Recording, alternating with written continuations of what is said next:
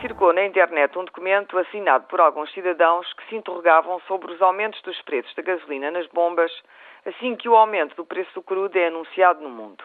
Mesmo antes de os efeitos dos aumentos do preço dos barris de petróleo se fazerem sentir em Portugal, o como se calcula, demora algumas semanas, visto que o petróleo refinado e distribuído ainda está ao preço antigo, as companhias petrolíferas que controlam o mercado, entre elas a Galp, carregam na fatura com efeitos imediatos.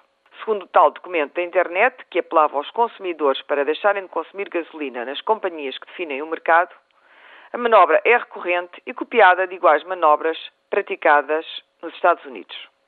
Quando aumentam os preços, as petrolíferas faturam assim mais uns milhões indevidos e especulativos. O documento não está mal visto. Do ponto de vista do senso comum, é perfeito. E serve para recordar como nós, os consumidores, aceitamos tão passivamente as decisões de aumentos de preços, ainda antes de pensarmos se os preços terão aumentado mesmo. O consumidor português, obediente e passivo, raramente incita a rebeldia ou recorre e protesta, com base nos direitos que lhe são devidos. Talvez este texto cibernético sirva para pensarmos se, ao bater da meia-noite, a gasolina tem necessariamente de aumentar nos postos abastecedores só porque nesse dia o crudo aumentou. Não tem.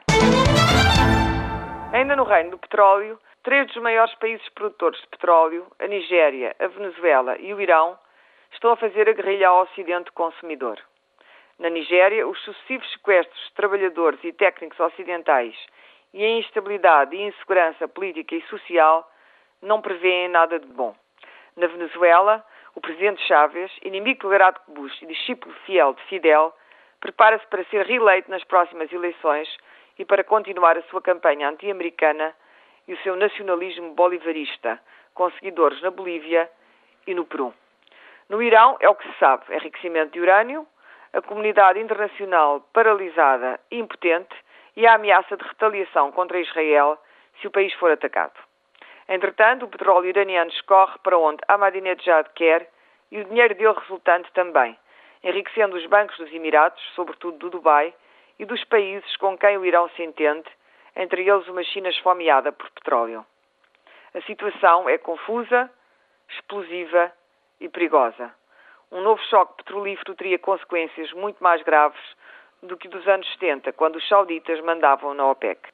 Um dia ainda damos com as bombas secas.